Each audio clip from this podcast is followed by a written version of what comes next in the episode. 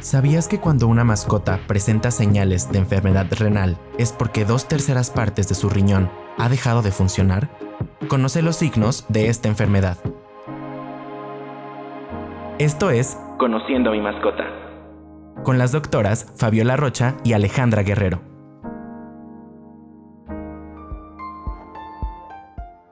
Hola, les damos la bienvenida a Conociendo a mi mascota. Soy Fabiola Rocha y me acompaña Alejandra Guerrero. Vamos a platicarles el día de hoy de un problema bastante común en pacientes de edad avanzada, tanto gatos como perros, más común en, gatos. Y esta es la enfermedad renal. Alex, platícanos, ¿qué es la enfermedad renal? ¿Por qué a mi perro, a mi gato, le puede llegar a dar una enfermedad renal? Bueno, la enfermedad renal puede ser aguda o puede ser crónica. Cuando nosotros hablamos de algo agudo, nos referimos a algo que eh, es un daño que se puede reparar. A lo mejor puede ser dentro de esta semana, a lo mejor dentro de dos meses, pero el riñón puede volver a su funcionalidad totalmente después de un periodo de tiempo y de una eh, serie de tratamientos.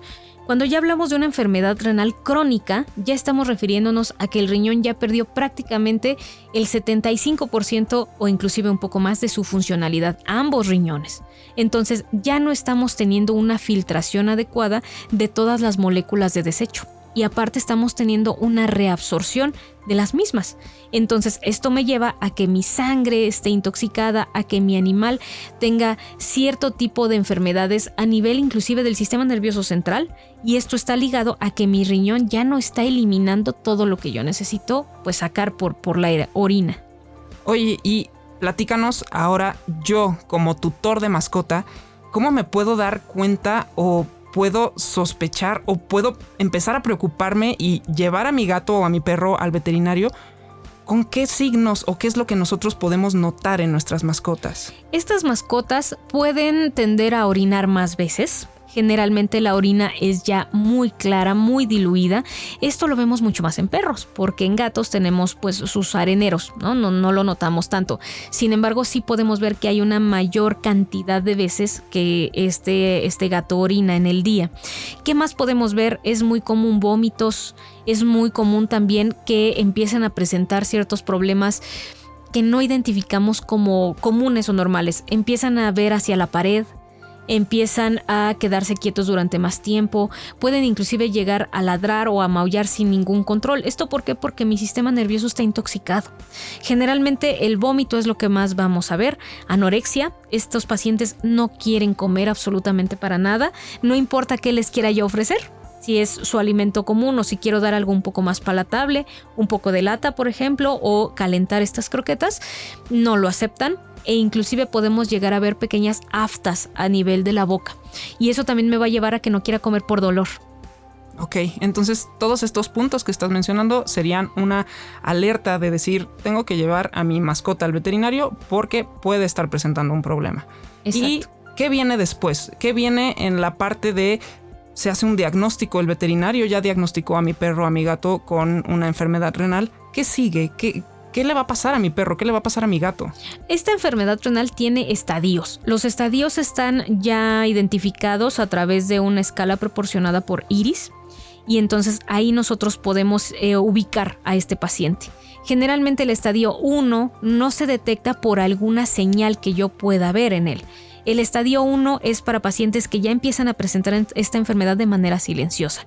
A partir del estadio 2, 3 y 4 se tiene que hacer un estudio específico llamado SDMA y también se tiene que eh, hacer un se tiene que parear con lo que sería una bioquímica, se tiene que hacer un urianálisis, se tiene que hacer un hemograma. Generalmente cuando nosotros vamos al médico veterinario no estamos acostumbrados a que nos digan le tenemos que tomar pruebas, porque pensamos que a lo mejor palpando o viendo al paciente nada más podemos diagnosticar. Sin embargo, cuando nosotros ya tenemos pues esta historia de una alimentación no tan adecuada para estos pacientes, de que es un paciente con cierta edad en donde podemos empezar a pensar que ese fuera el problema, mas no podemos determinar que esa sea ya realmente la, enfermedad a la que nos estamos enfrentando. Su historia en cuanto a fármacos que se le hayan ofrecido o a intoxicaciones o a daños. Por ejemplo, la leptospira, que puede llegar a ser una leptospirosis, una enfermedad que le puede dar a estos pacientes, pues me lleva a que esté más sensibilizado a que tenga este tipo de problemas ya de adulto. Ok, entonces lo que me estás mencionando es importante que llevemos a nuestras mascotas a un chequeo rutinario, más cuando tienen todos estos eh, índices, digamos, de predisposición que ya mencionaste. Exactamente. Y bueno, el chequeo se sugiere una vez al año. Hay que hacer una toma de muestra, hay que pesarlo, hay que, inclusive hay que hacer algún ultrasonido para ver que todos los órganos se encuentren bien, que no haya una calcificación o bueno, el depósito de calcio o que no haya eh, algún crecimiento, por ejemplo, por ahí que no, no, no sea tan agradable. Perfecto. Y ahora vamos a entrar a esta parte que a mí me gusta, la parte de nutrición, la parte de alimentación. ¿Cómo esta cuestión nutricional ayuda a nuestros perros y a nuestros gatos cuando tienen esta enfermedad? Cuando ya se tiene la enfermedad, lo que nosotros tenemos que controlar son dos nutrientes específicos, la cantidad de proteína, pero sobre todo la cantidad de fósforo. El fósforo es un mineral que se encuentra en prácticamente todos los ingredientes que nosotros vayamos a utilizar. ¿Qué pasa cuando nosotros administramos un ingrediente que contiene grandes cantidades de fósforo y aparte estamos dando una dieta balanceada? Yo ya me estoy excediendo en estos nutrientes. Cuando yo ya tengo un paciente con enfermedad renal, yo ya tengo que administrar un alimento específico de prescripción y estos alimentos generalmente sí son de por vida. Entonces, si este paciente estaba acostumbrado a lo mejor a la adición de algún tipo de palatante, de algún tipo de proteína extra, o en algunos casos de algunos ingredientes que no son tan comunes, como me ha pasado la mantequilla o el queso, entonces estos pacientes ya no pueden estar consumiendo este tipo de ingredientes en su dieta y generalmente vamos a ver que disminuye el consumo. ¿Cómo me va a ayudar en la alimentación? Este tipo de alimentos generalmente vienen restringidos en proteína para evitar que haya una eliminación del nitrógeno fuertemente a, nivel renal, también van a venir con menos fósforo para que no me cause una elevación del mismo en la sangre y van a traer otro tipo de fibras que son fibras fermentables. Estas me permiten que la bacteria pueda crecer o pueda comer este tipo de, fibras en el intestino grueso, a nivel ya del colon, que pueda también metabolizar mejor eh, algunos productos para que en las células de este intestino crezcan y así se pueda eliminar una mayor cantidad de nitrógeno.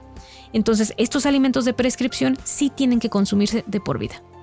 Y estamos hablando de que ya es un alimento que le voy a tener que dar a mi perro.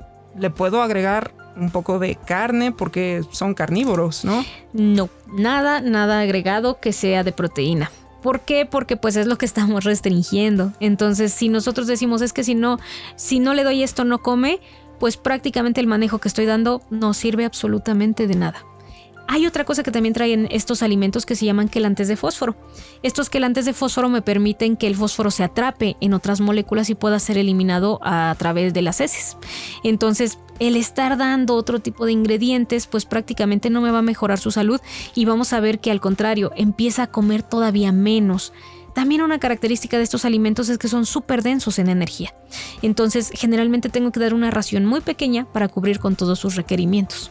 Perfecto, porque estabas hablando de que muchas veces nuestro perro, nuestro gato ya no quieren comer o ya no tienen las mismas ganas y entonces requieren una porción un poco más pequeña para que cubra todos sus requerimientos y necesidades. Exactamente. Y otra cosa con estos alimentos, no los tenemos que dar antes de tiempo. El manejar una enfermedad sin que exista para prevenirla, al menos en el área de la nutrición, no es lo más indicado. Aquí tenemos siempre que dar cuando ya se presenta para poder preservar durante más tiempo a, esta mascota. Pero si yo la quiero prevenir, puedo provocarla. Entonces nunca dar estos alimentos para problemas renales antes de que esté diagnosticado. Ok, esta parte es muy interesante también porque muchas veces pensamos que ya siendo un perro de edad avanzada, un gato de edad avanzada, pues nos vamos directamente a un alimento específico para un paciente renal y aún no presenta la enfermedad, ¿no? Entonces es muy importante cuidar ese punto y también pues existen muchísimas alternativas. Hablando de a lo mejor a mi perro no le están gustando mucho las croquetas, eh, ya no tiene muchas ganas de comer, le podemos dar alimento enlatado, alimento húmedo, pero que va enfocado al mismo problema.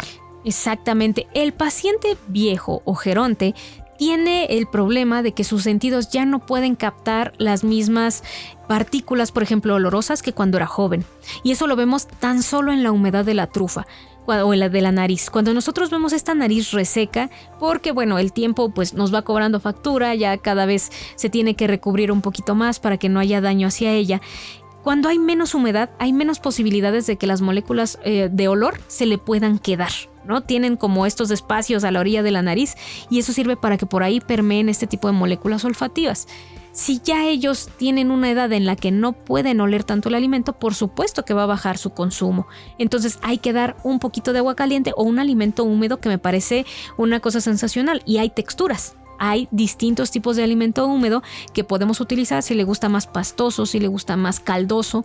Lo podemos inclusive mezclar con las croquetas. Ojo, eso sí, si es alimento para gato, de con problemas renales, darlo solamente a gatos. Igual si es un, alimento para perro, porque a veces hay esta mezcla, ¿no? Es que yo le doy de la lata chiquita a mi perro porque es un perro chiquito, o le doy de la lata grande a mi gato porque son muchos gatos.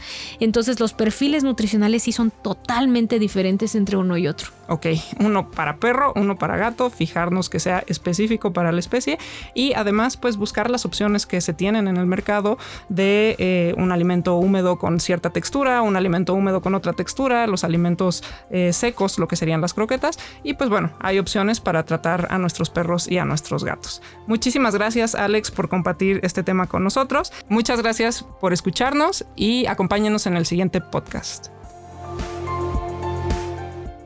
Gracias por escuchar Conociendo a mi mascota. Compártenos tus dudas y síguenos en nuestras redes sociales arroba Royal Canin México en Facebook e Instagram. Hasta la próxima.